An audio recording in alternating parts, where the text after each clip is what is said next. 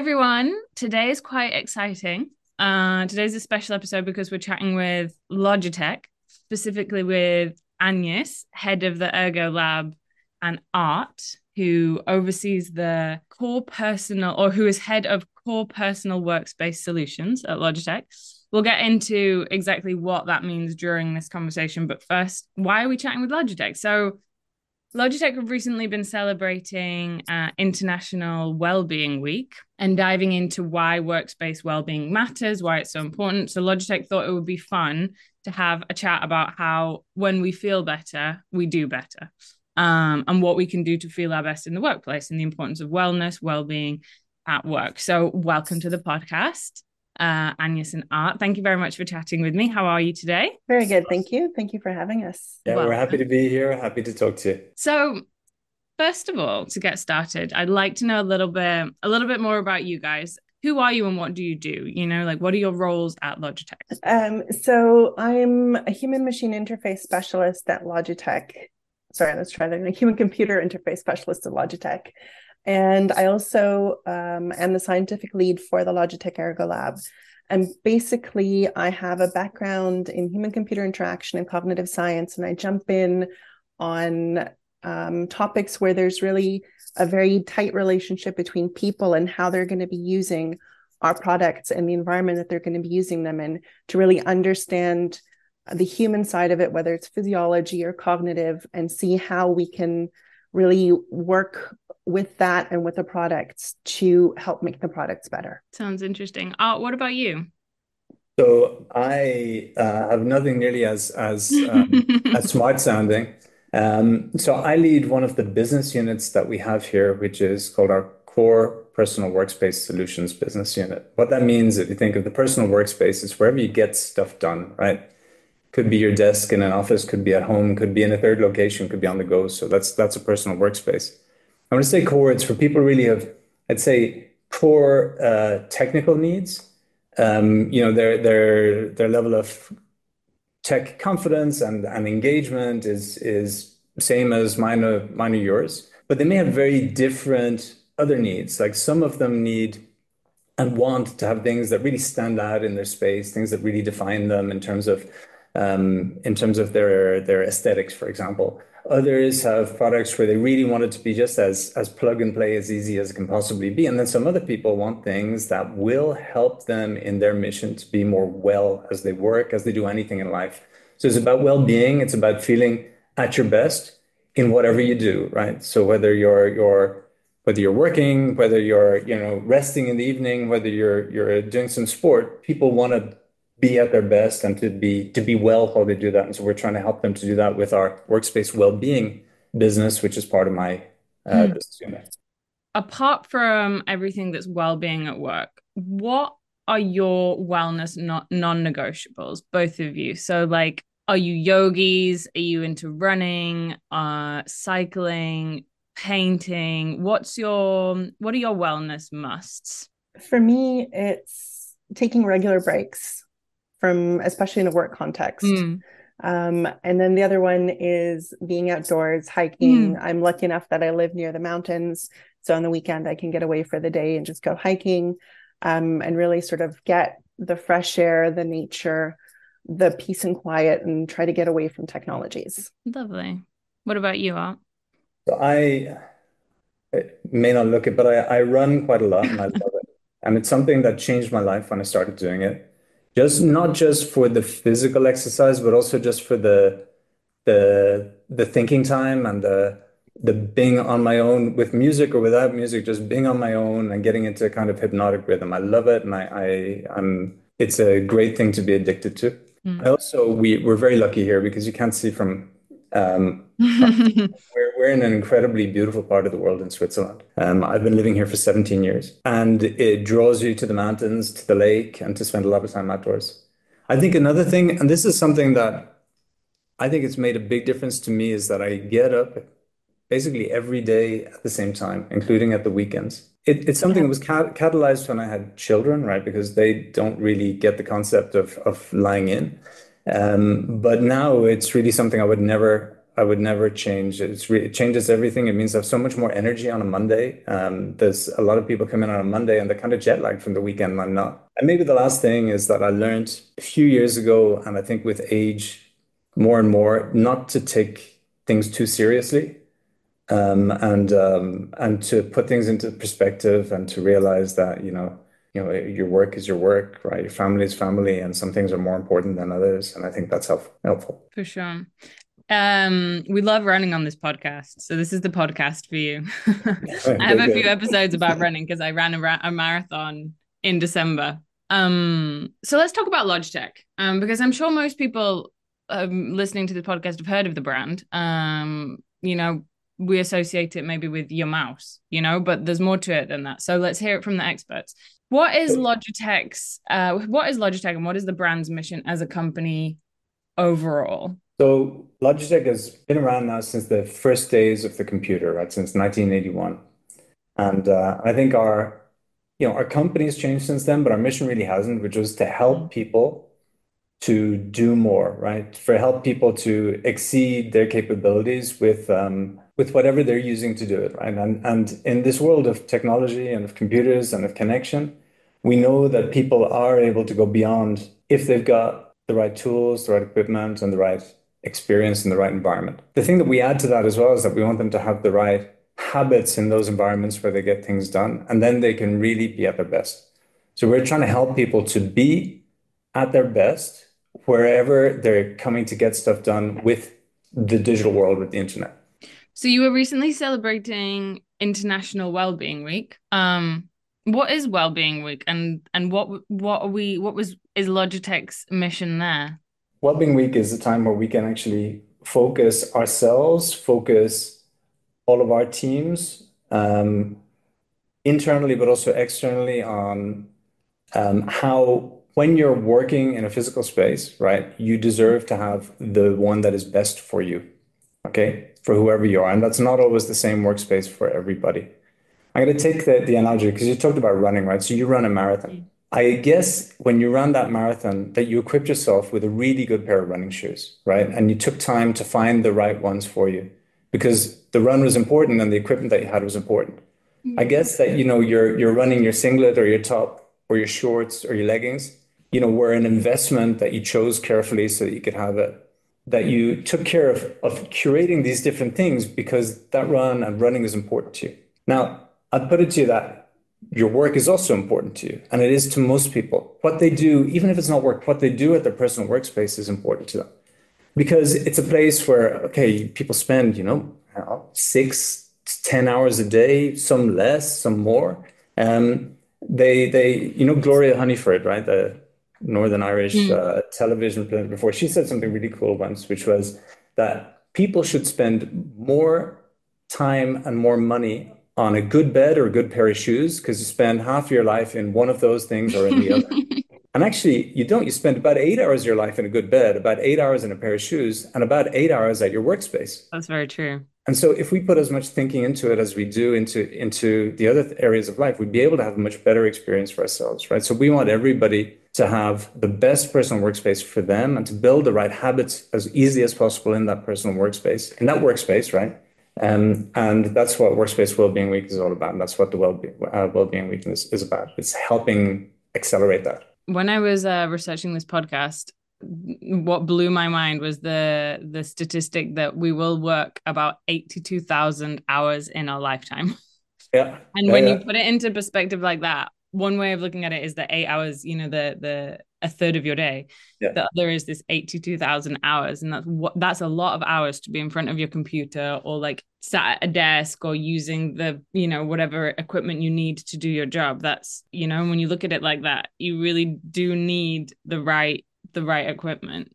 Yeah, I don't know if you saw the number as well that that we type three million keystrokes keystrokes in a year. Our mouse moves. You know, you ran a, a, a marathon, but our mouse moves every year about 17 miles, which is like two thirds of a marathon. Oh that's, that's a mouse hand every year moving. So, and, and yes, would say from from her expertise that that you know what causes what causes discomfort or what causes pain or what causes anything else is when you do something repeatedly, repeatedly, repeatedly mm. with high muscle use and with the wrong posture. So th- that's why when, when we get into kind of the, the the solutions to this and how to get to get a better place for your wellness and workspace, you know, time is something that we won't really be able to change, right? People still spend long hours at the workspace. But if they mm-hmm. do, they might as well do it when their body's in the right posture and when they're using, you know, when they're they're optimizing their the, the movement of their muscle. Yeah, for sure. We'll get into into those details and how we can improve the posture and so on in a sec. But do you think there's more need for workplace wellness today, or do you think we've kind of become more aware of it? I, I think you're 100% right. Mm. We see it. If you do a simple Google search for uh, for an ergonomic workspace, you'll see the the peak, which has stayed high and elevated. People are more sensitive to their workspace. People did experience less well-being because in the beginning of the pandemic, and I, I don't know if it was the same for, for you, it was certainly my case. I came home and I, I had a workspace, great workspace in my office where I had people looked after me. I had a computer monitor, which was at the right height for me. I had a desk that went up and down. We're very lucky at Logitech to have sit stand desks. Mm-hmm. I had um, a comfortable chair, a chair with lumbar support that was more or less at the right height for me. We even had our ergon- ergonomist coming in and saying, here's how to make your workspace a little bit better. And yeah. then we all went home. And then people started working on their kitchen table. Yeah. Or they worked on their dining room table. This is one of the worst possible things to do because the dining room table is designed for you to eat. So it's a little bit higher than your elbows. And so you're always sitting in a wrong wrong position for your hands. And then and then that's that's started costing. People sat sitting on the couch where your neck is in the wrong, wrong position as well. People worked on their laptop, sitting on their knees, leaning their neck forward. These are all things that began to just cause these aches and pains that many people experienced during the, the first years of COVID. And it's so easy to get a better experience without big investments, without anything else. It, it can be as easy as just putting a you know a thick book underneath your feet so that you've got mm. better leg posture so there's so many small tips that can help people have a better experience um, but the need became much more um, I, th- I think the need was highlighted and it shone, COVID shone a massive light on, on the fact that in offices and enterprises, people understood the benefit of having a great working space. That's why they invested in it because they know that that will keep you know people working yeah. at their best for longer when we went from went back to our homes, we many people, including me, were not fully set up for it. Oh, we took it for granted. I think I completely took it for granted that I had a giant screen and I had someone that came in and was like, "Oh, your desk needs to be this height and this distance or whatever," and I was just like, mm, "Whatever, this is my office."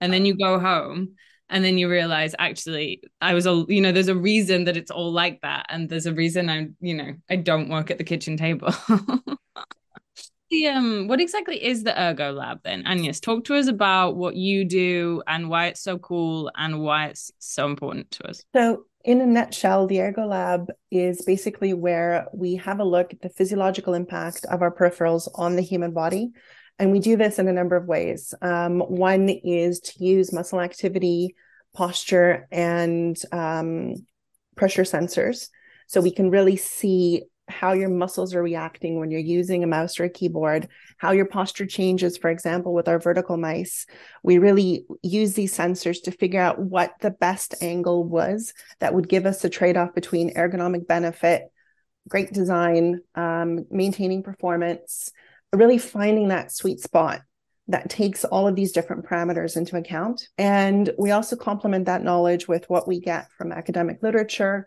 um, from other studies. And we understand that ergonomics is not just about the products. Like Art said, it's really sort of an ecosystem of elements that need to come into play, that ergonomic benefits are different for different types of users.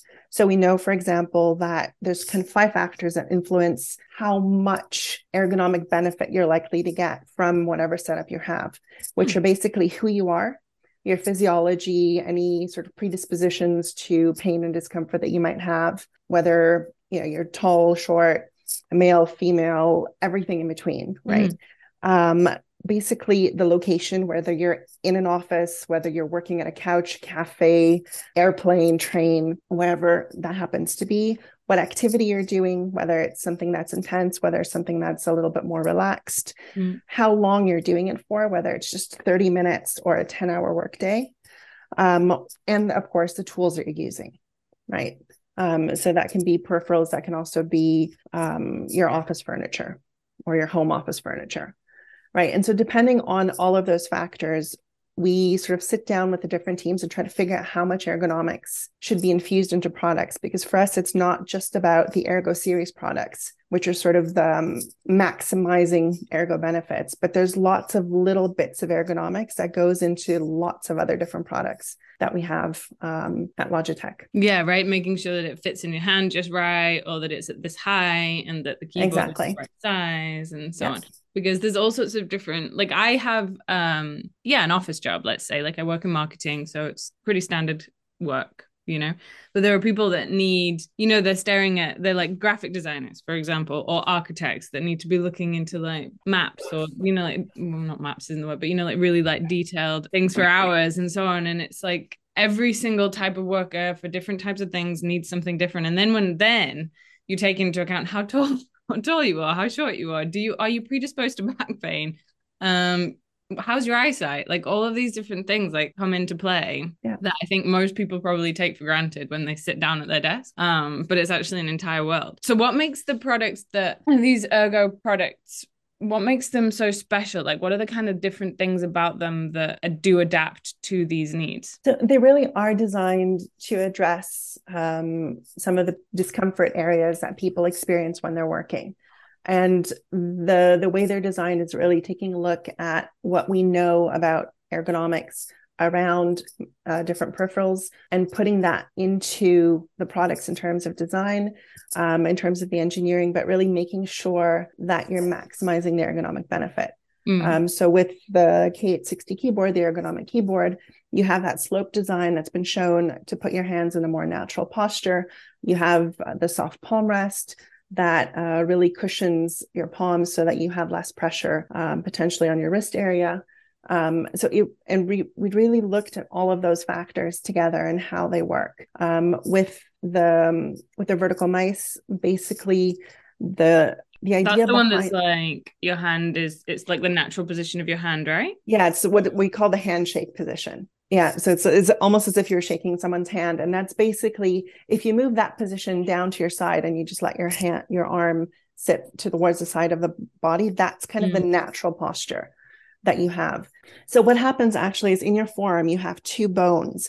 And when your hand is in a natural posture, so down to the side or in this handshake post- posture, those bones are uncrossed, which is what you want. Mm, when you oh, move your hand down to sort of the flat mouse posture, so it's your palm sitting flat on your desk, those bones start to cross a little bit. And that crossing actually puts pressure on um, the muscles in your forearm and it can decrease circulation. So one of the ideas of the vertical mouse is it releases that strain in your forearm, helps improve circulation, and gets sort of the soft part of your wrist off the table surface, which is quite hard. Mm-hmm. And this area, which is what's called the carpal tunnel, yeah. has ne- nerves and tendons that go through it, and they have very little protection. You just basically have a thin layer of skin under there. So when that part is sitting on a hard surface for the whole day, it can cause pressure, it can cause irritation that can then lead to discomfort and potentially pain. I'm so testing. The, I'm like putting my hand in like testing it all as you're speaking. But yeah, you're completely right. Like I hadn't really hadn't paid that much attention to this before. You know, I knew yeah. that obviously your hand start you, you, your wrist does start to ache a bit if it's in that mouse position, but the carpal tunnel bit and the pressure and the circulation, like those are things that we don't understand. Yeah, and that's all the stuff we learn from academic literature. So it's really sort of looking at what exists out there and then working on finding the right combination of those elements to create products mm. that are really going to help people in the end. Mm-hmm. And just uh, get, or Amy, can I just step in because you're talking about the the mouse? Because the other great thing about it is you said the scientific literature will say do X, right, and then they, then that will allow you to have less less of a crossed uh, the crossing of the two bones that you've got, less pressure on the nerves, less pressure on the muscles. But if the if that answer X leads to something that people don't want because it looks ugly or it's unfamiliar and is difficult to use, and you have to trade off on your productivity because of it, then mm. people will use it until they're they have no pain and then they'll stop using it. And that's not what we want. What we want is things that become that are are so familiar and so um, adaptable that they you don't lose there's no trade-off at all in terms of your productivity there's no trade-off in terms of what you get done you're doing your job right you want it to You want to be able to do it with ease. So, so if you think about the Ergo Lab, one of the great tools that it has is is for us to do iterative design. So we apply in, in design terms, we, we design apply what we call design thinking or design doing, right? So we design an object. Let's say if you think of a computer mouse, and it's actually it's a really great process because computer mouse is designed for the hand. So what we do is we start with a block of of, of wood or of a, Mm. a, a laminate material, and you start carving it, right? Then you carve a, a shape and you put a hand on it. And then what we can do is we can carve six or seven different shapes with different angles of verticalness of the mouse. If you go fully vertical, you start having some, you start losing some of the benefits of the, the, the ergonomics, right? But you also, it becomes weird and becomes difficult to use and become less precise. If you go fully flat, you start introducing some levels of of risk Right. to your wellness, right? Um, so what we do is to try all of the different angles in between, you know, the too little and the too much, and then we settled on 57 degrees as the angle of elevation for the mouse. Now, why 57? Because that was the one where people said, okay, from the science and from the measurement, Agnes was able to say, see, here you get uh, the ergonomic benefits, 57 degrees but also from the approachability and desirability. We bring people in and they look at it and they say, well, this is this is one that I like to look at this. It looks Yeah. pleasing, looks nice. And then as they hold it, they say it's totally familiar and I don't have any learning curve. So all of that is also able to happen within the the Ergo Lab where we've got the tools and we've got the measurements and we've got the um, you know, all of the the toolkit to bring people in and have them put their hands on our objects as we're designing them so we can make these best trade-offs. Yeah, and they can so they can be intuitive, they do the job, they improve your workspace wellness, but there's also an aesthetic element there. You know, I've Yeah. seen like looking at the products that you design, they're definitely or the the ones that are out, like the newest ones are definitely very cool, you know, and like they look very sleek. I, I, I I love that you say that because I you say there's, there's one mm, probably misconception about ergonomics is that ergonomics equals kind of an orthopedic type of Mm, thing, yeah. right? Ergonomics can be beautiful. An ergonomic product can be a beautiful product. It can be a naturally comfy product. It can be a very productive tool. It can give you precision. It can give you control. It can give you, it can allow you to master your whole, your whole, the work and the things that you're trying to Mm. create in that digital world. You talked about an architect or you talked about a,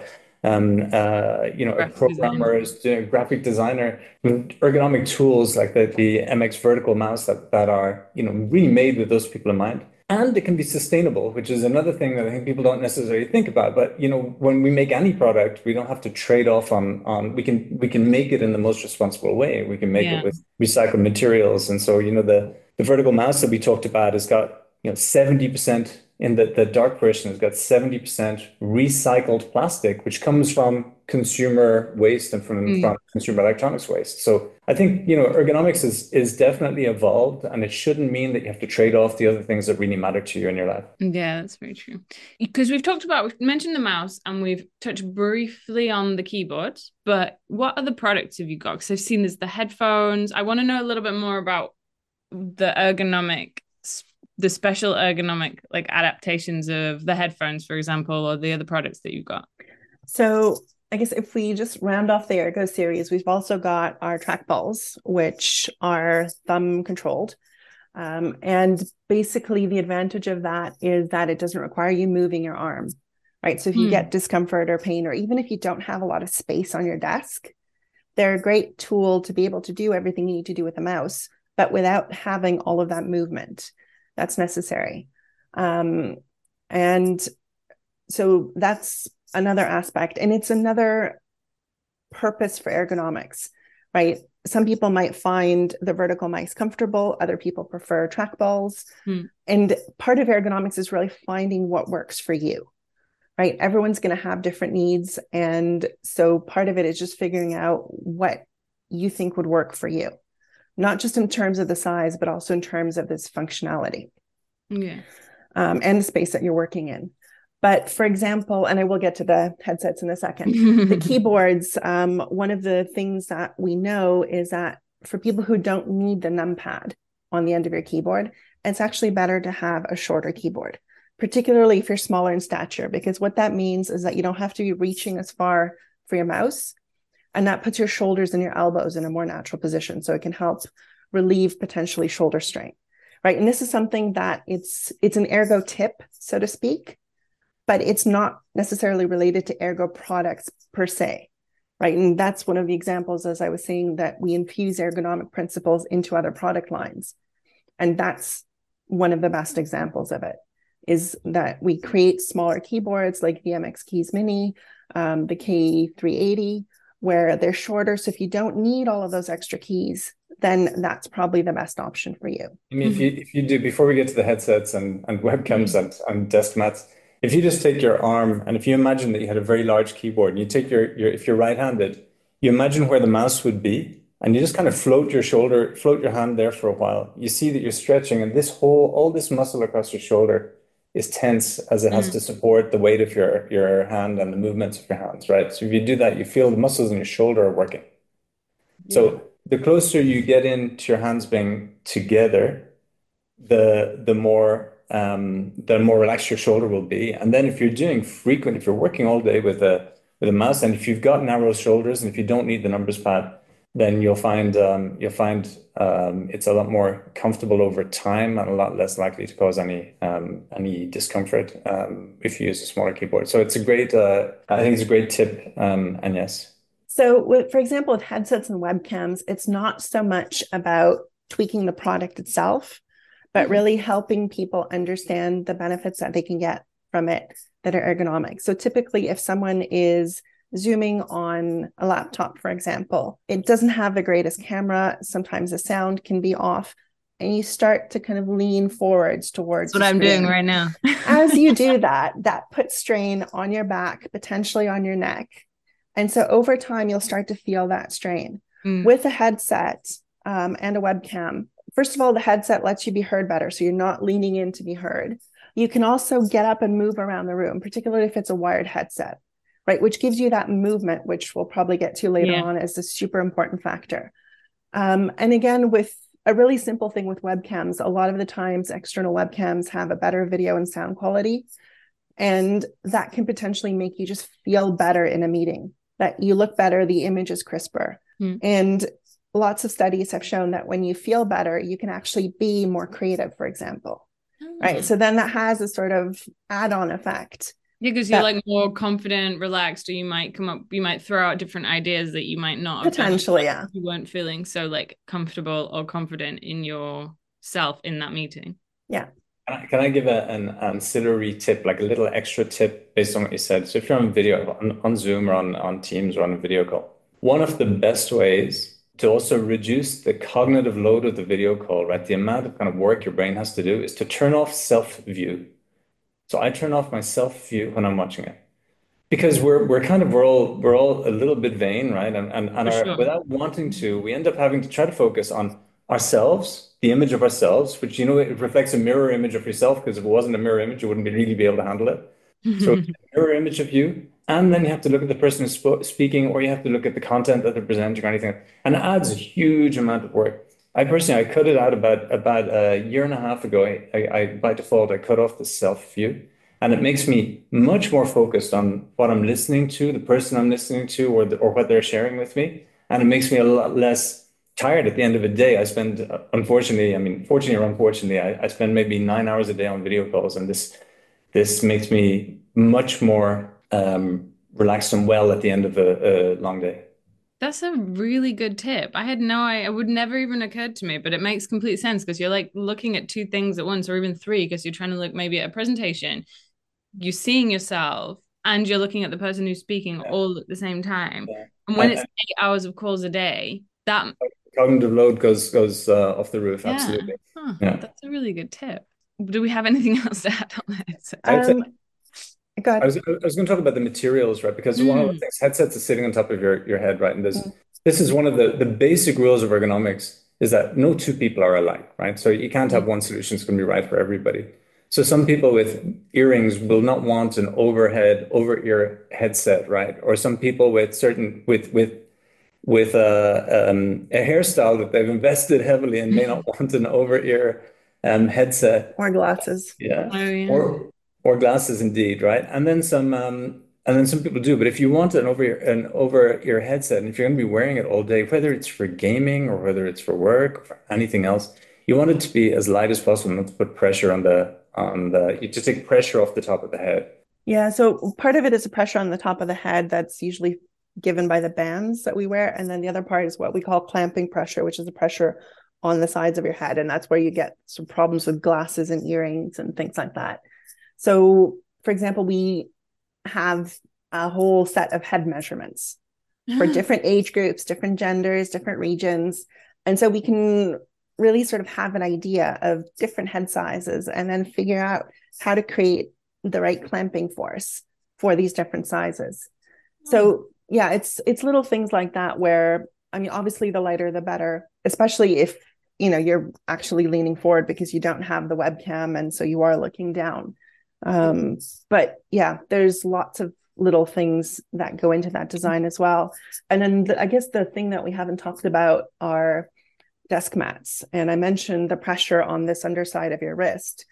If you don't want to go the route of a vertical mouse, you can still relieve some of that pressure by putting a desk mat under your arm and under your wrist. So it's a soft surface rather than a yeah, exactly.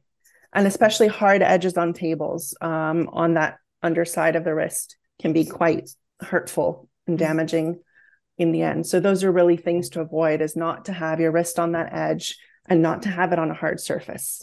Because these changes they make you apart from what we've said about comfort and physical strain, they make you making these small improvements makes you more productive. How is that? Can we dive in a little bit there? I think there's lots of things. I mean, if we're comfortable in our work environment, if we don't feel discomfort or pain, then obviously we're going to be more productive because we're focusing on our work rather than on these little niggling discomforts mm. that you can have. And there's so many little tips and hacks that you can do that can go in that direction without having to do a huge overhaul of your space. Mm. And I think for me, one of the things that blocks a lot of people is that they feel that it's daunting, that they have to do everything right to get the ergonomic benefit. And that's really not the case. And there's so many little things that you can do that have been scientifically shown to help boost productivity. I mentioned breaks. It's one of my absolute favorite mm. things.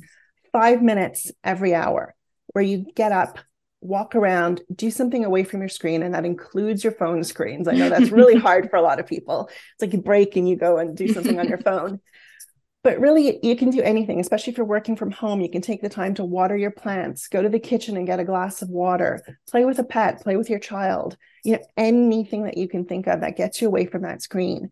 And science has actually shown that that helps reduce stress it helps reduce end of day fatigue. It can make you more productive in the short term and in the long term. So that's a really simple one um, another one that people forget a lot is just letting in some fresh air into the space oh, that you're yeah. working. That's really good. Right? CO2 levels build up really quickly. And what happens when you get a lot of CO2 levels is that you get headaches, you get sort of tired, you lose your concentration, you lose your attention. Right. So just opening your windows and letting in some fresh air can already give you that little extra boost.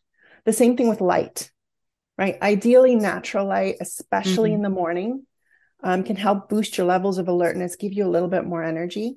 If you happen to be in an area where it's gloomy a lot of the time, or you know, especially in the winter um, when there's less light in general, you can use things like light bars, mm.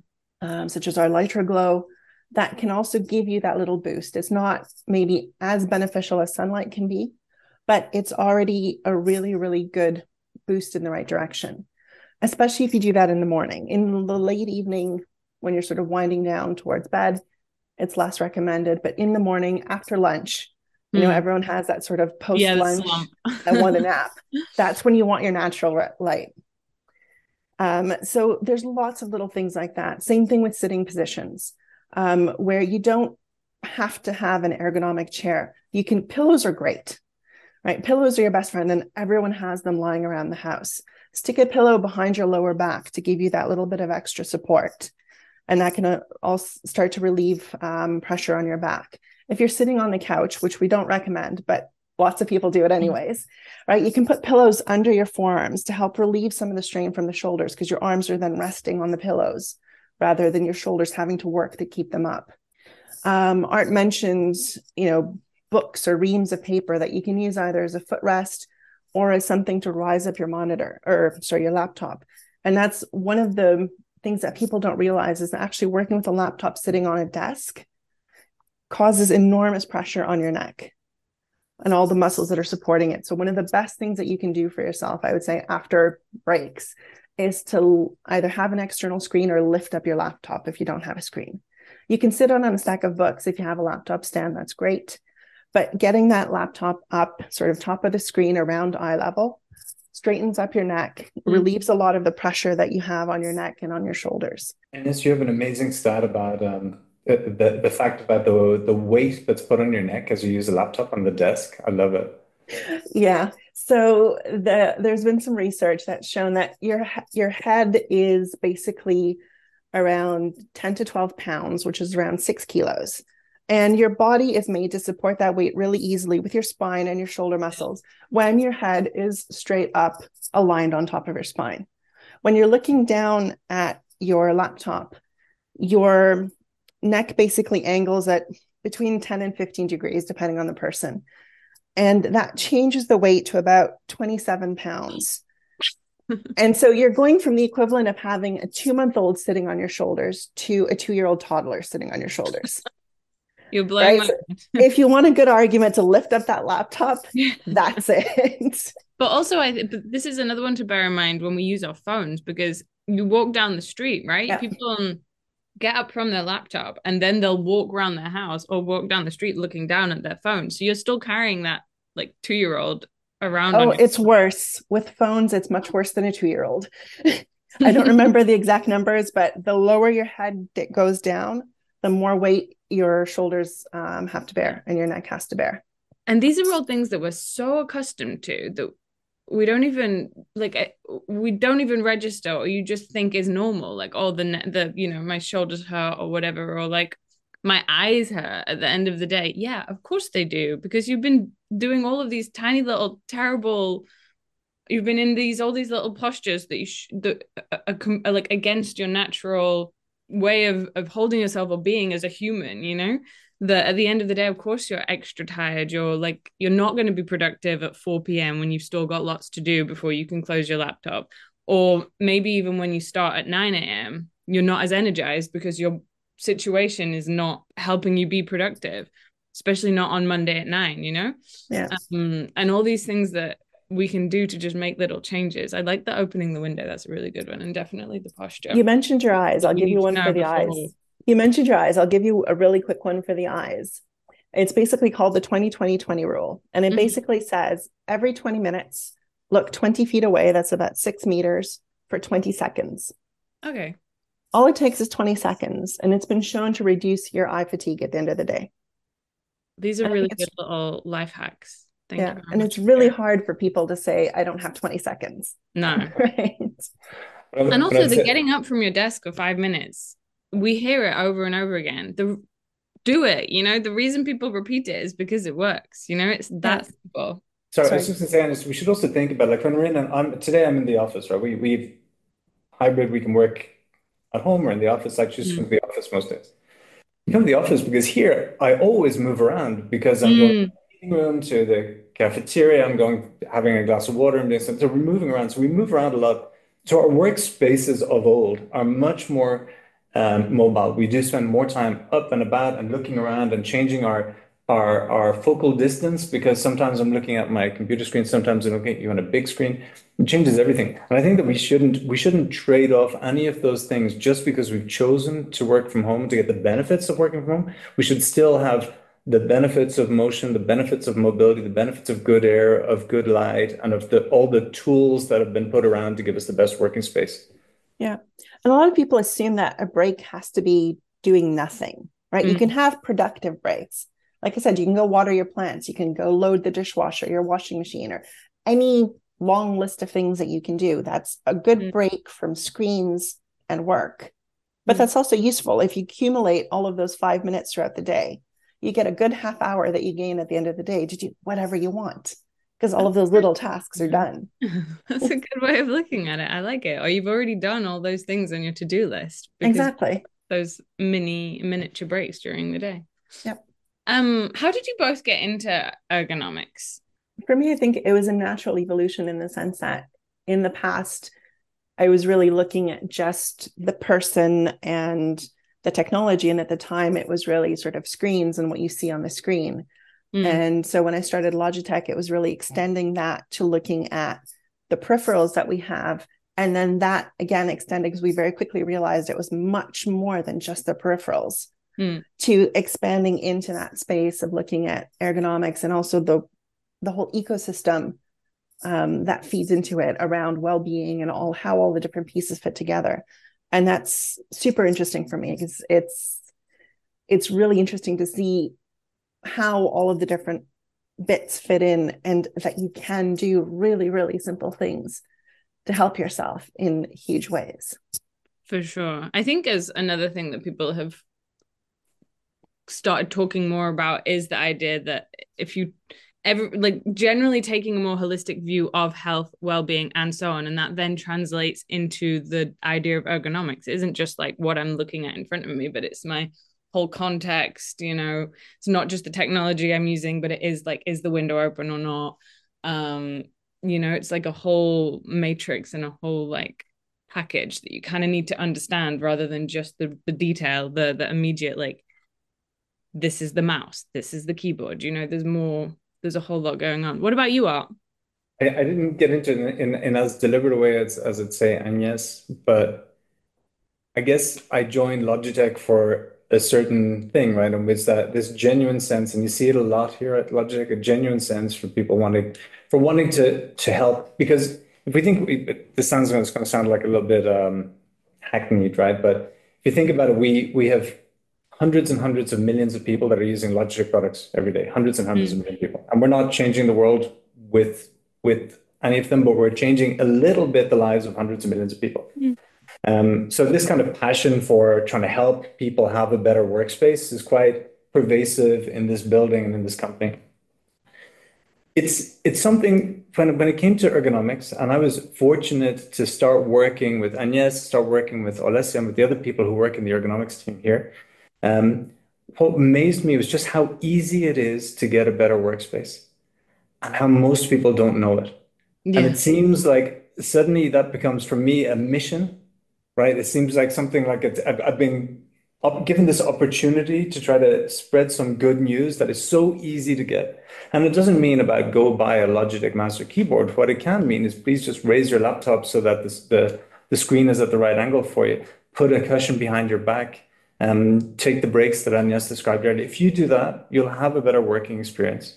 You'll feel better, and then you'll actually do better because you feel better. At the end of the day, you'll be a much better, more revived person than you would have been otherwise.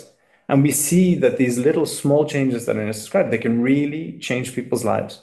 So that's really why I come to work I, again, it's going to sound like something uh, like from a Hollywood movie, but that's why I come to work every day is to try to help in these little ways to to have people have a better workspace for them and then build better habits in it. And that those better workspaces, those people in better workspaces end up making incredible things. Like if you think about we use computers to write you know every piece of codes that's written is written with with a with a computer with a keyboard and in those spaces every every music lyric every movie script, every poem, every novel. These are all things that mm. are done sitting at somebody's personal workspace. So if on our humble little way we can make that a bit better, make people a bit more comfortable in it, a bit more productive in that, then it's uh it's something that motivates us. That's very true. I'm a big believer in the small habits, you know, that add up. It's the tiny little things that you do, like the leaving your running trainers out, you know, and your running clothes out by your bed the night before so that when you get up they're already there. Um and they, and they all add up to um to make you a healthier person or you know a happier person um, overall better well-being wellness. And and that's the exact same theory applied to the workplace you know that it makes you more productive almost you know it might make you a more a better member of your team you know um, because you're in a you know you you feel better in the workplace. You're more you know you feel more comfortable there. So you interact more with your uh, colleagues. You are just generally more at ease more productive um, better communicator more creative because you feel more uh, comfortable contributing your ideas. Like it, it's it's crazy how all these like it's wild how all these tiny little con- changes that you can make could actually completely change your work even impact your career really. And then obviously these idea the these the spaces where people create and big things happen you know actually in these like these workspaces like you were saying you know lyrics creativity uh ideas buildings are designed you know? It's, yeah absolutely. And the places where we spend so many hours hmm. that we deserve 82, to have better experience. 82,000 hours 82,000 I think I'm I'm uh, I'm going over it by 1 hour today so it'll be 82,001 if you um could leave us with uh one tip each what would be you know if you can't do everything if you can't like completely overhaul your workspace or you know your workspace is controlled by your company you know and that you you can't afford to buy everything new whatever like what is the one thing that you would say implement I, I, and yes i'll go first because mine will be less accurate than yours right i would say i would say i think the thing that can change um, the most your workspace if you can is get an external monitor Oh. Because suddenly your whole posture automatically improves because you sit back, you don't have to go as close, and you don't have that two-year-old baby on your on your shoulders, right, with your neck leaning forward. So mm-hmm. if you can get an external monitor, just the comfort of having that space in front to be able to see everything, to be able to even do less movements with your mouse because you can see everything already on one slightly bigger screen. It doesn't need to be immense. It should be the right size for you so that you can comfortably look at it at about the distance of a of an arm. Um, mm.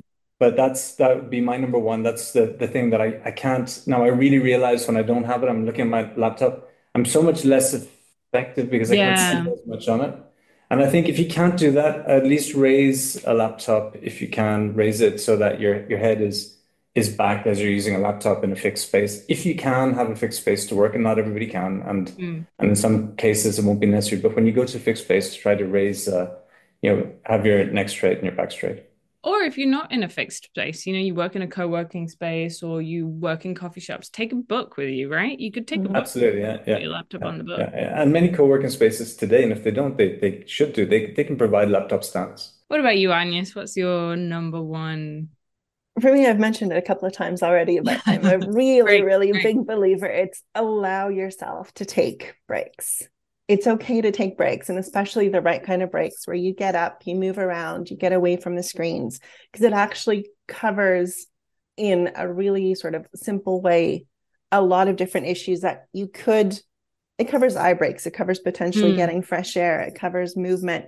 Um, it, yeah it covers you know li- at least lifting your head up for a little bit to do something else um, right and i think for me that was a game changer is and as art said a lot of us feel the pressure when we're working from home to go from one zoom meeting to another. It's okay to get up and do something else for two minutes five minutes. People are forgiving just like they're forgiving in the office if you have to change floors or change locations right? And so for me that's a huge thing. Wherever you're working whether you're in an office working from home working from a cafe working from an airport anywhere basically just give yourself the time to take those breaks wrapping up this well this podcast is about wellness and i try to the idea is to talk to different people to kind of understand what the word means right because it's a word we hear a lot it's a word that's become very trendy but it, it can mean anything and everything so what does the word wellness mean to you guys? I think for me, and it applies both, I guess, in the context of my work and life outside of work, is it's really about figuring out what works for you and what makes you feel better. Hmm. It's a very sort of individual process and it's not going to be the same definition for one person as another. And so it's important to really take the time and figure out what wellness is to you and then how you can implement that and you know nurture it and maintain it over a long period of time yeah and find those moments for you in the day that help you use your whatever wellness means to you to make sure you incorporate it into your day and your work day right like whatever yeah, exactly and i think we talked a lot today about physical wellness, right? But mm. physical well-being and the well-being in your workspace. And you know, at Logitech, I suppose that's something that we invest a lot of a lot of our energy in, in trying to help, but I think it's only half of the equation. And I think that our wellness, um, I think the mental wellness is a lot harder to take care of in some way because you can't point at the handy tips that we might have. You can't say just get this device or mm. or or rearrange a space. And um, and I think it's you know it, it's 50% or more of the equation. Um, and so I think for, for, wellness for me, if it's just the physical without the the emotional, without the mental, without the um, the support that's around for for other forms of wellness, I think it's uh, it, it's not fixing the problem. And so you know we I think we address part of that here, but um, I guess the the fact of being able to at least to feel better in your workspace does help to avoid another tension, another pain, another another another cognitive burden that you may have of not feeling well. Um, mm-hmm. But um, yeah, it doesn't go all the way, and wellness is a is a complex thing that goes well beyond how uh, how your your body is feeling right now. That's true. I feel yeah. like a lot of workplaces, especially since the pandemic, are definitely starting to take that on board more and incorporate that into their, you know, what they provide for their employees. There's still a long, long way to go, but it's something that at least employees are taking more employers are taking more into account we we have something here that we we actually put in place a few years ago um, early stage of the pandemic which was first of all having no meetings fridays which really mm. helps right? Really helps um, to make people feel at the end of the week i've had time to you know to complete my to-do list. I don't end mm. the week thinking of what i haven't achieved right? That's a really really a great help in mental well-being. And we have something called Logithanks weekends which is where we we we take two days off, where everybody in the company is off for the same weekends every every um, uh, every quarter, and we've had that for a couple of years, and it's been great because it means that you come in on a Tuesday and you don't have hmm. any emails waiting because nobody else has been working for those for the Friday and for the Monday. So those things were things that were put in place exactly to recognize the fact that you know we we were we were all under a greater burden of mm. uh, concern and of thinking and of having to take care of different uh, you know, people in our families, or just to not know what the future is going to be like. And so that's been something that I think, as one one example, Logitech is a company that puts some things in place for that, but we can all do a lot more for for each other, for our colleagues, for our friends, for our family. Yeah, I think it's really about well-being being this holistic thing, right? Where it's not just, as Art said, physical, it's also mental, it's also, you know, lots of little things that come together. Thank you very much. If um people want to know more about Logitech, the products that they might, you know, the solutions that they might need or improvements that they can make in their work environment, um, where can they find out more and where can they find out more about what Logitech do? Um, there's a, a, few places. I mean, logitech.com is a great starting point. Um, and on that, you can find all the, the solutions for workspace well-being that are there there's a, a, whole range of things and hopefully people will be able to find the best one for them. And it may not be you know a, a vertical mouse. It may be something that just brings them some some uh, well-being in a different way. Um, but there's a a lot of things there um, and then some different resources that they can that they can uh, find as well. So I'd, I'd start with logitech.com instagram linkedin uh, facebook and the well-being tips on LinkedIn at the moment are are super relevant, and it's a great time of year. It's kind of spring, right? It's it's like we're all in the the the rebirth phase in the year, and um, it's a nice time to build new habits and habits that we can keep for ages.